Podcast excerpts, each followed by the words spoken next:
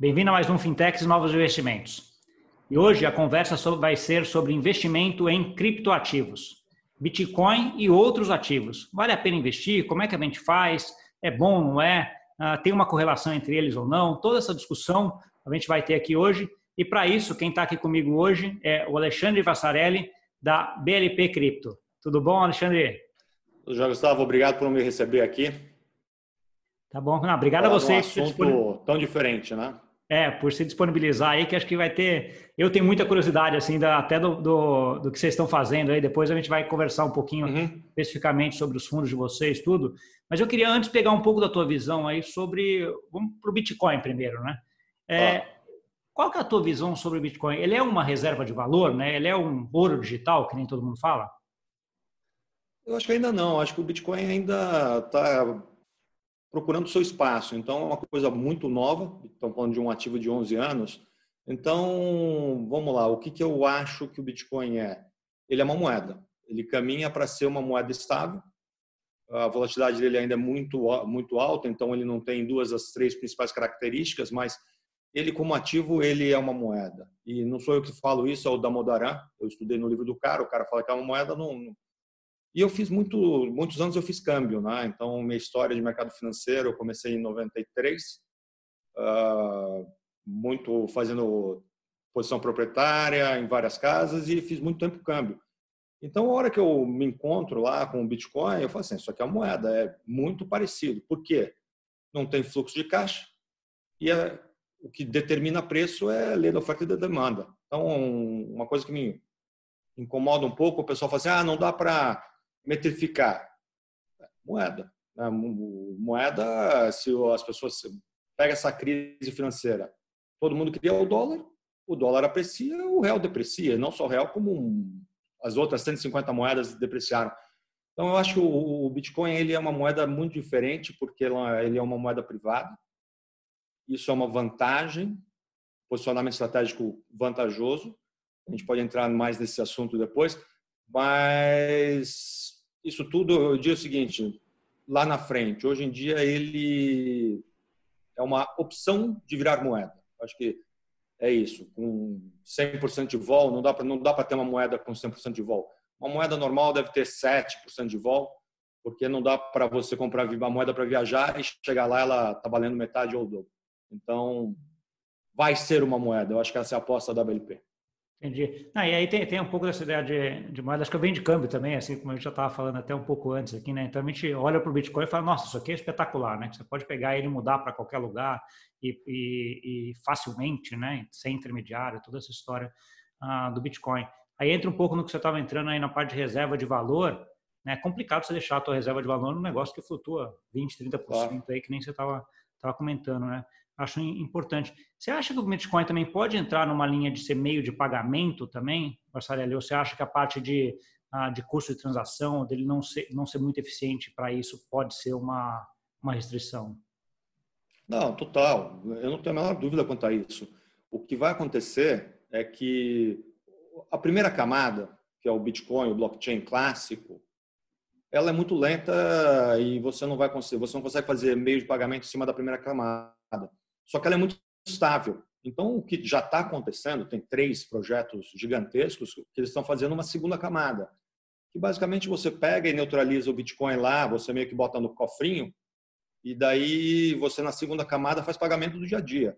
Então, tem um, tem um projeto que para mim é super relevante de meio de pagamentos, que é o projeto do aplicativo da BACT. BACT, só para quem não conhece, é o seguinte, a maior bolsa do mundo chama ICE, Intercontinental Exchange. Ela, quem olhar a história, ela é fantástica porque ela nasce de tecnologia disruptiva e daí ela vai crescendo a ponto de comprar a bolsa de Nova York. A bolsa de Nova York é uma das bolsas que eles compraram. E basicamente dois anos atrás eles separaram e fizeram um projeto para uma bolsa digital, que é essa tal da BACT que eles já lançaram e tem o futuro na que é negociado na ICE, que também é uma bolsa deles. E esse projeto que eu estou dizendo, ele vai ser lançado no segundo semestre desse ano. E eles vão fazer um aplicativo onde você vai poder, você vai colocar dentro do aplicativo criptomoedas, milhas, Então, assim, milha de companhia aérea, pontos de sistema de fidelidade, dinheiro normal e ponto de jogos. E eles falam assim, aqui vai ser o, a carteira dos meus ativos digitais, vai jogar todo mundo lá dentro. E um negociando contra o outro. E por que, que isso é tão importante? Esse é um projeto da ABAC, a ABAC é um projeto da ICE, da Microsoft e da Starbucks. Então, tá na cara que você vai comprar, no próximo ano, você vai poder comprar cafezinho no Starbucks com criptativos. Com criptativos, exatamente. Não, não dá para dizer que não vai ser meio de pagamento. Eficiente, né?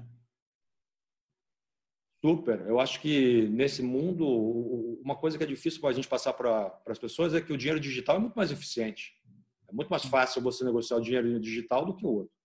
Sim, não, e, e, é uma coisa que está vindo, né? Então, assim, se a gente vai ver, assim, é uma coisa que a gente não percebe no final das contas, né? Mas, assim, ah, eu lembro, eu já não uso dinheiro, dinheiro físico há muito tempo, né? Você passou do dinheiro físico para cartão de crédito.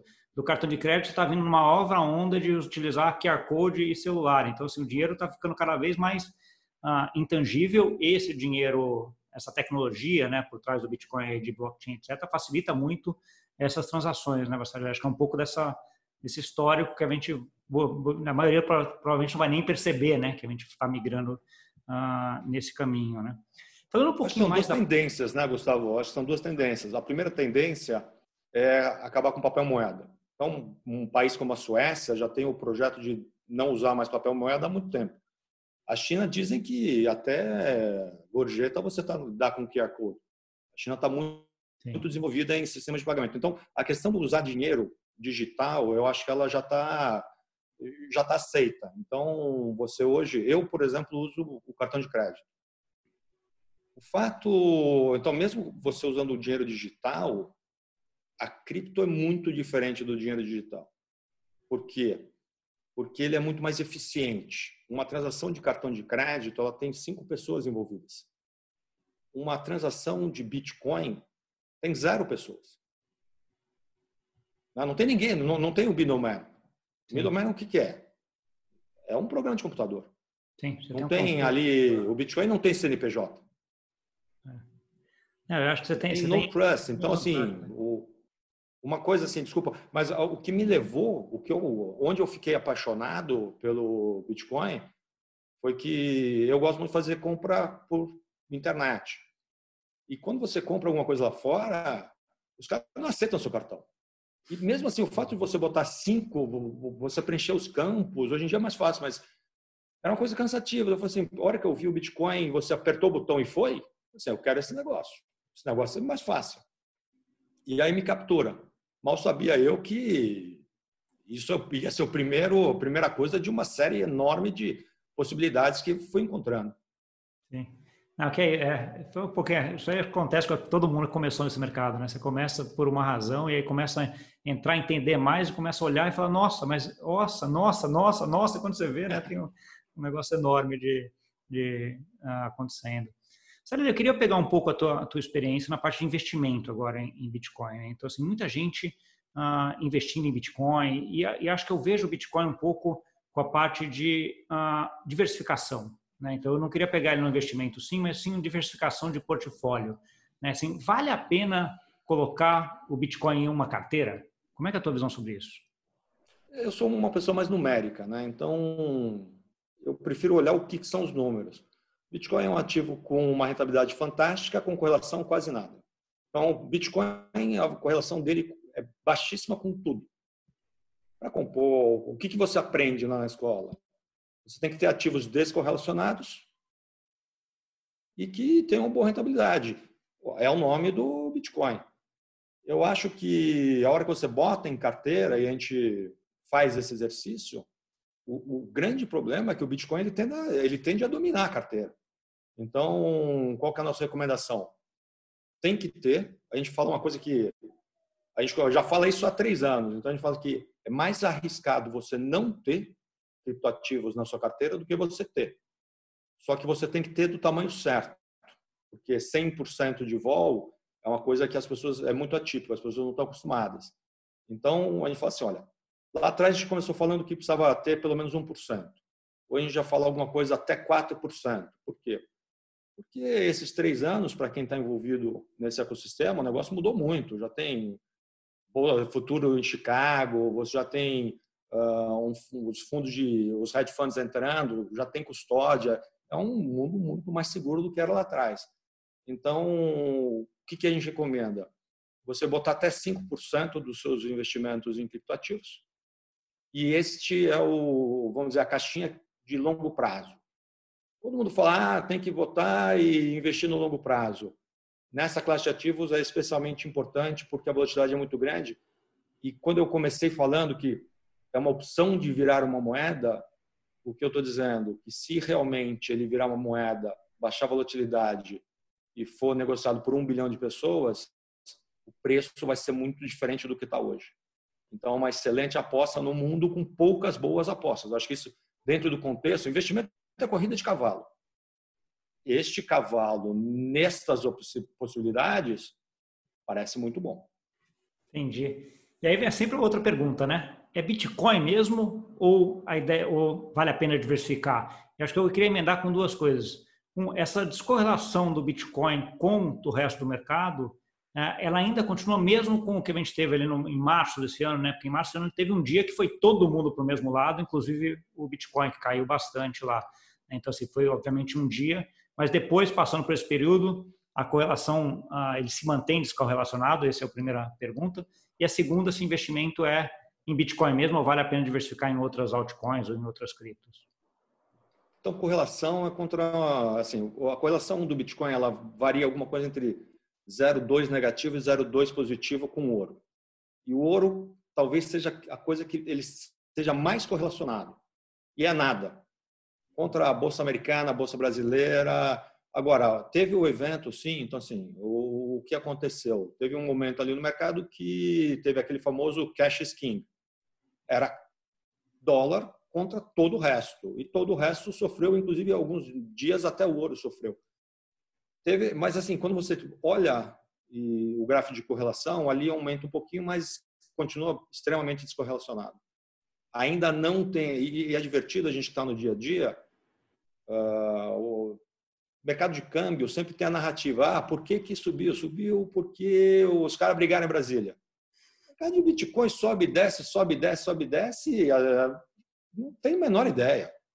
Tanto que a gente, no, no fundo, a gente nem opera.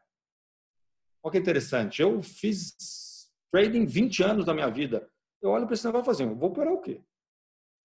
Estou aqui na frente, vou no banheiro, o negócio caiu 10% ou subiu 15%, o que que? Bom, não aconteceu nada.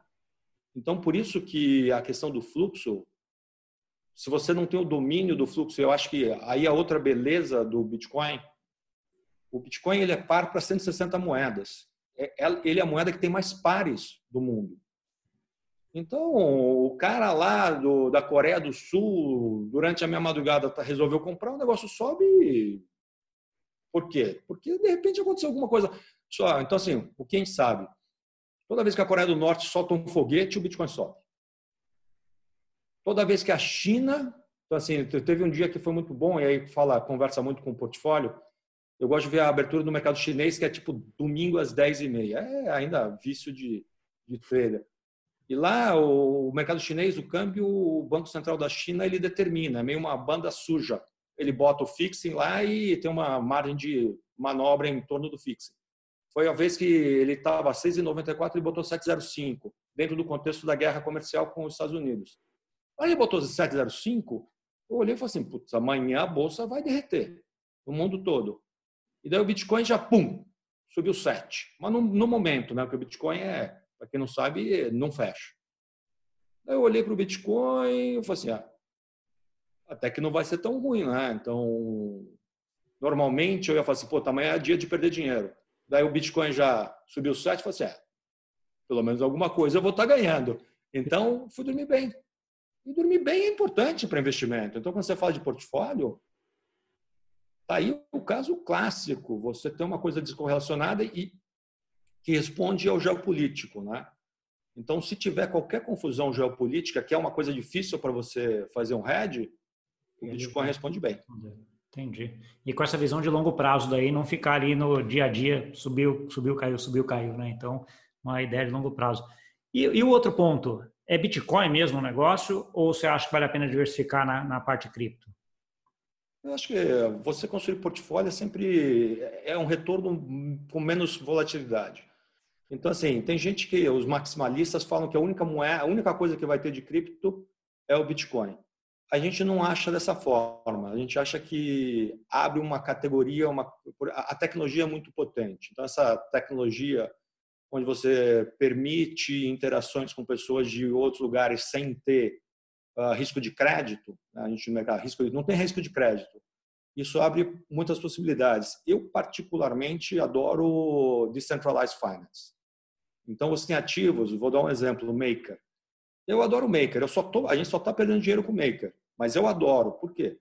O Maker é uma moeda que a proposta dela é você ser um, uma moeda independente e que você pode tomar um empréstimo colateralizado. E uma das vantagens de estar nesse, né, né, num fundo como esse e vendo essas coisas, é que a gente vai lá e faz, a gente né, vai testar os protocolos, é parte do nosso trabalho. Então eu fui lá e em 47 segundos eu tomei um empréstimo, botei lá 150 dólares de colateral, tomei 30 dólares, porque também é uma margem de segurança máxima, levou 47 segundos. Então eu falei assim, cara, mas isso aqui é fantástico, né? A gente que trabalhou em banco, para tomar um empréstimo no banco, você vai levar 47 dias. Sim, sim. Então, ah, esse negócio não tem valor. Eu acho que tem.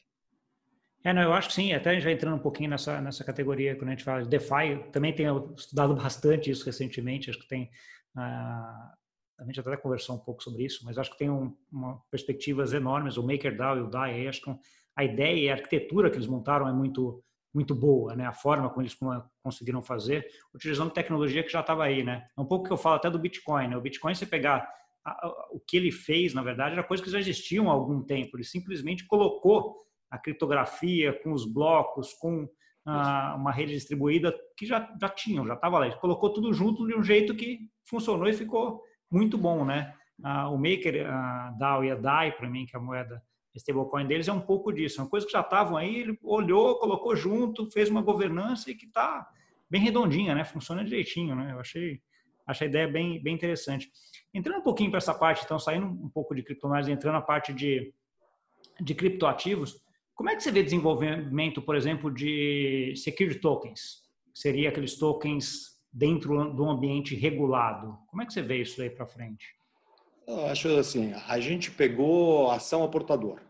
Você deve ter pego também. Lá, quando eu comecei, ainda quando era moleque, tinha ação ao portador. Daí virou escritural, daí virou eletrônica. Naturalmente vai virar cripto. Então, assim, os ativos são, vão ser criptográficos. Por quê?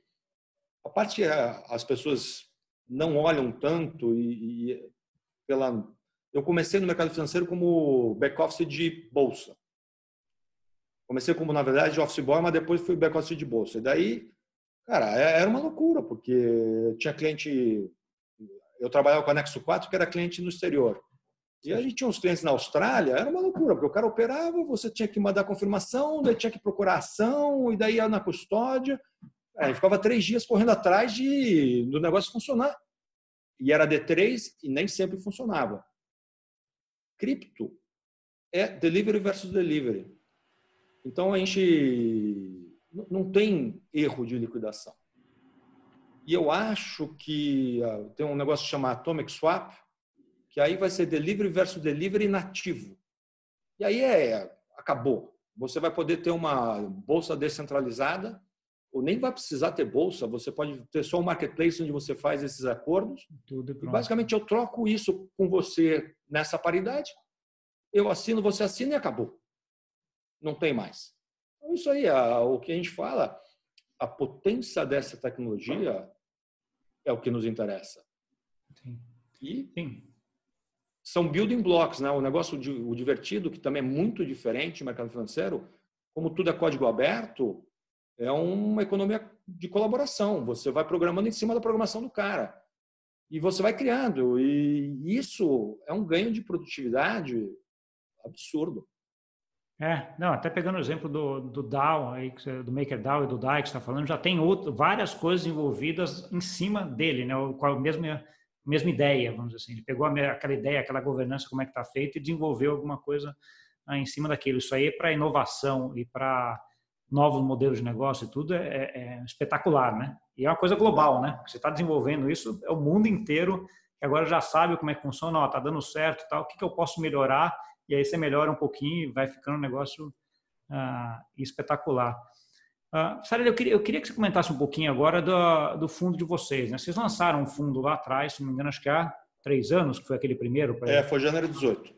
Foi 2018, é para investidores profissionais, que era um fundo que captação mínima de, 10, de 100 mil reais, né, por conta da, do enquadramento, e depois lançaram um fundo ah, que aí eu queria saber similar, com a mesma estratégia ou não, ah, com captação aí para varejo de mil reais. Como é que foi esse, esse, lançamento desses fundos aí no Brasil? Como é que foi a demanda? Como é que você viu o regulador em relação a isso? Conta um pouquinho para gente sua trajetória aí.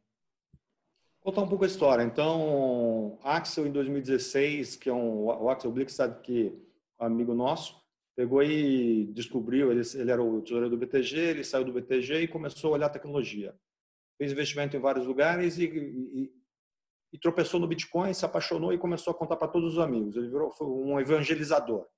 Daí ele fala comigo em meados de 16 e daí a primeira reação minha foi a quanto disso aí é China? Daí falou assim, 70%, 80%. Eu falei assim, não, então se é China, é lavagem, é esquema, nunca vi um mercado na China, não. Eu acho que a reação clássica é a negação. Beleza. Daí o Bitcoin era 600 dólares, termina o ano eu vi bater mil. Na hora que eu vi bater mil, eu falei assim, caramba, o Axel não é bobo. Eu, ele me falou, estava 600, agora está mil, de repente o bobo sou eu, né? Deixa eu olhar com calma. Daí eu comecei a estudar o tema e me apaixonei. Assim, no começo de 2017 me apaixonei, comecei a fazer um pouco para mim e tinha muita coisa para fazer. Era um mercado muito, muito imaturo. Uh, daí eu falei assim, chega, eu falo assim, olha, você tem tanta coisa para fazer, vamos lançar um fundo. E aí você faz industrial, não dá para abrir uma conta na Coreia do Sul na física, não dá para fazer essas coisas. Então, assim, daí ele falou assim, não, muito cedo, eu acho que não tem o cliente. Uh, daí a, ideia fica ali, em, no meio do ano, o Glauco Cavalcante, que é o da BLP, ele fala com o Axel, vamos, vamos abrir um fundo.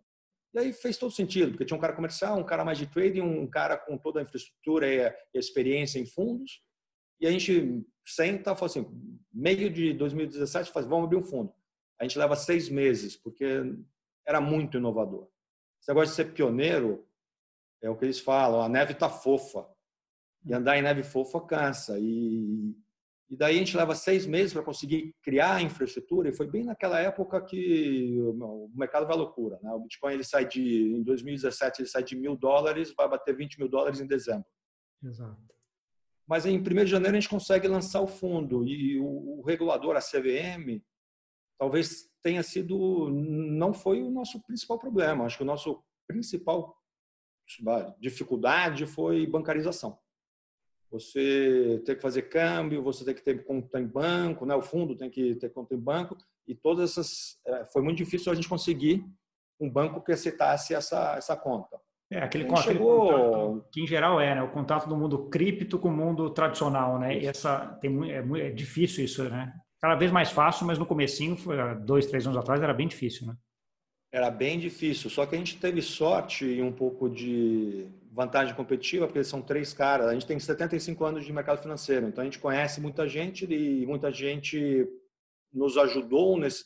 E a gente acabou chegando na melhor infraestrutura. Chegou um momento que ele falou assim: uh, vamos criar a melhor infraestrutura possível. É o tal do encanamento. Vamos ter o melhor encanamento possível. E o que, que foi isso?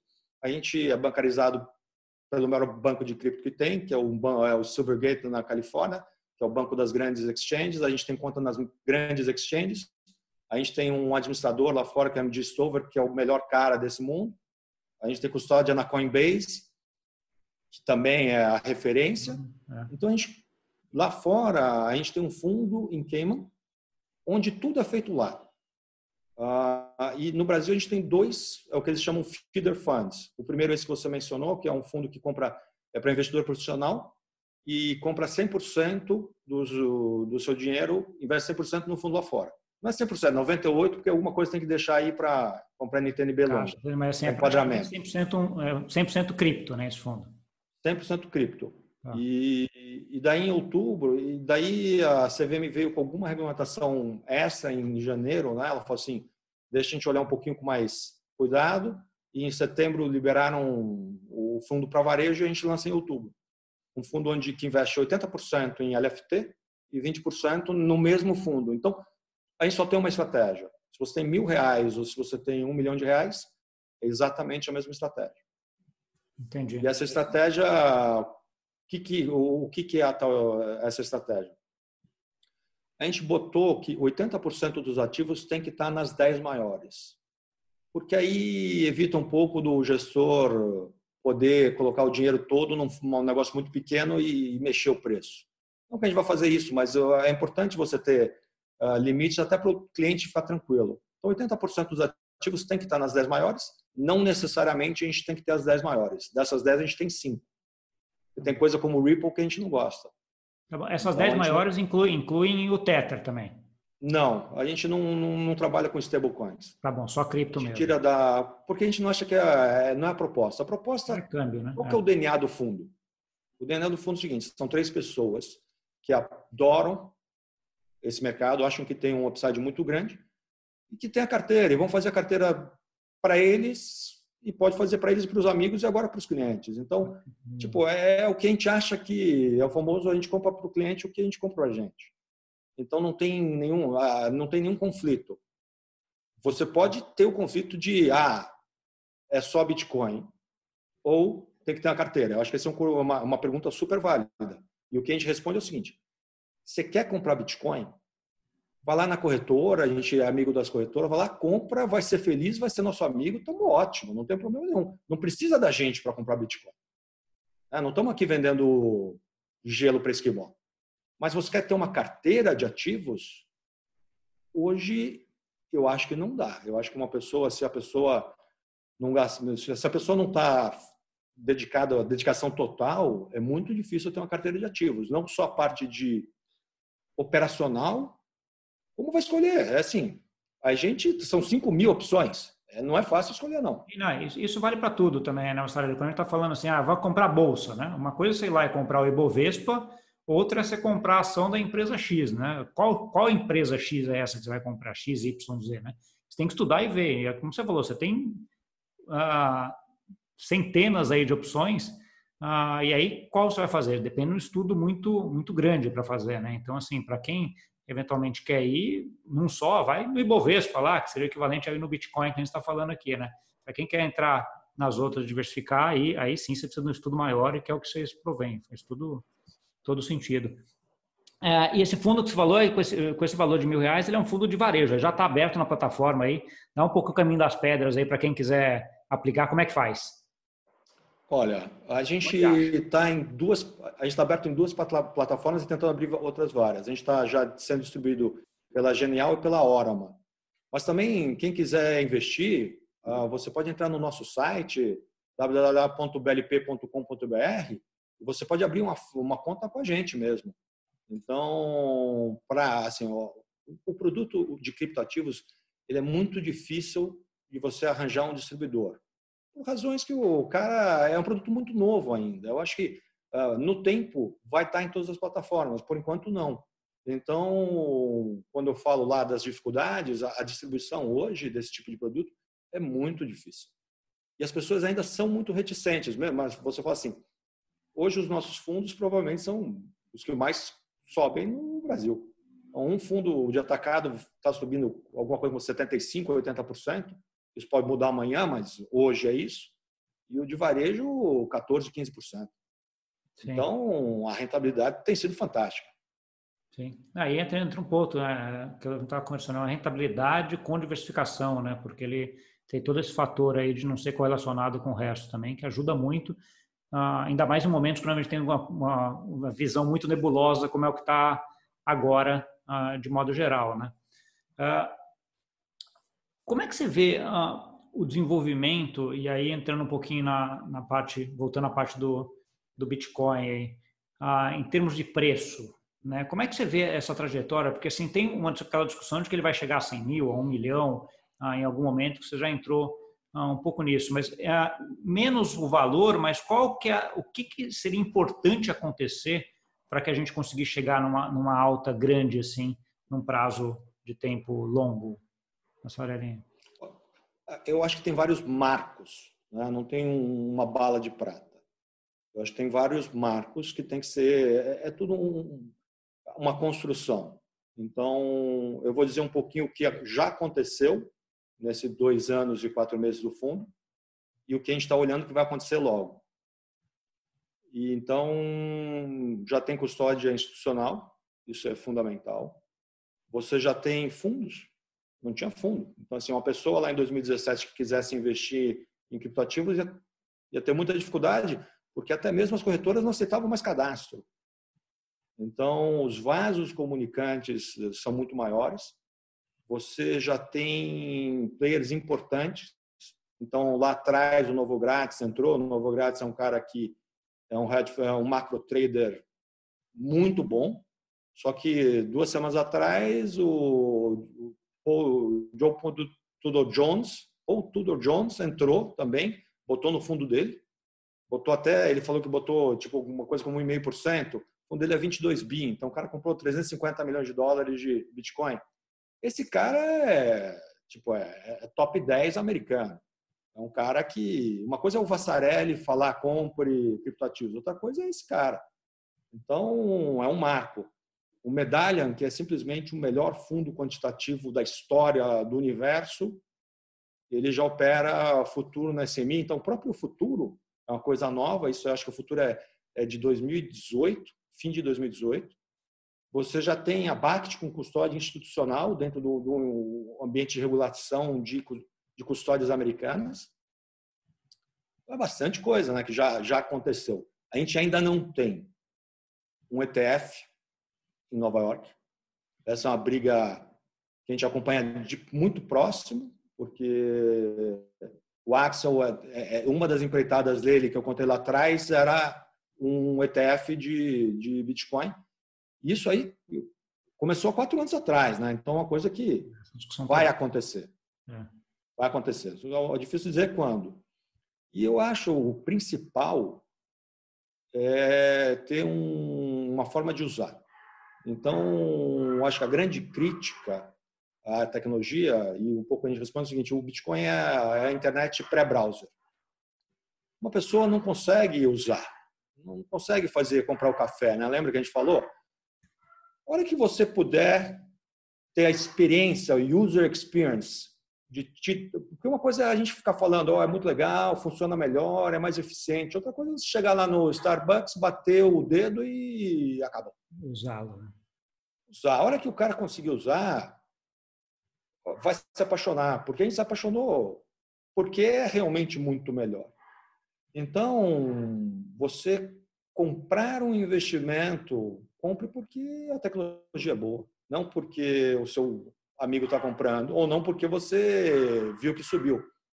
Você tem que optar por falar assim, olha, esse negócio é bom mesmo, eu quero ter esse negócio. Tipo, vamos dizer, guardando as proporções, a Amazon lá atrás, que você falava assim, ah, eu vou entrar na internet, escolher um livro, comprar e o cara vai me entregar era um conceito que você conseguia, era um conceito que você falava, ok, você podia falar assim, não vai chegar o livro, mas você se arriscava. Hoje o Bitcoin você não, não tem essa possibilidade, porque entrar na corretora, comprar o Bitcoin, transferir da sua carteira, já não é fácil. Achar um lugar que aceita, no Japão tem um monte, no Brasil não tem. Sim, não, acho que tem essa, essa parte de usabilidade, que acho que você comentou dessa segunda camada que está desenvolvendo, aí vai vai ajudar bastante, né? Acho que aquela, da mesma forma que o ETF é questão de, de tempo para a gente conseguir utilizar, seja a, a, o Bitcoin em si, seja até as stablecoins, né? Que em, em tese teriam a facilidade de já ser mais linkadas às moedas que a gente tem hoje, na cabeça de todo mundo é mais fácil, porque é basicamente utilizar a mesma moeda dentro. Eu acho que a stable já tem coisa muito boa. Então eu testei uma coisa que chama Dharma semana passada. Dharma basicamente é uma carteira de stablecoins que ela, você botou lá 10 dólares, a cada 15 segundos você ganha juros em cima. Então, isso é a beleza do mundo cripto. É, você consegue juntar uma coisa a outra, então você vai recebendo juros a cada 15 segundos. E você consegue fazer uma transferência, do, no caso é o DAI, usando o handle do Twitter. É, é muito legal. Você não precisa dar conta do cara. Pega o handle do Twitter, pô, então eu fico imaginando o pessoal que trabalha com, com mensagem, cara, a hora que eles conseguem começar a receber gorjeta, né, que é o tip, em, pelo handle do Twitter, a liberdade criativa que o cara vai ter, né? Se quem, te, se quem paga o conteúdo do Gustavo é o cara que é, consome a informação dele, pô, para você é muito melhor, muito mais fácil, porque um, um, um dos grandes problemas que eu vejo, século XXI, porque tá loucura, é informação. Hoje a gente vê a informação, ela tem, parece que cada veículo vê a mesma, mesma coisa de uma forma diferente.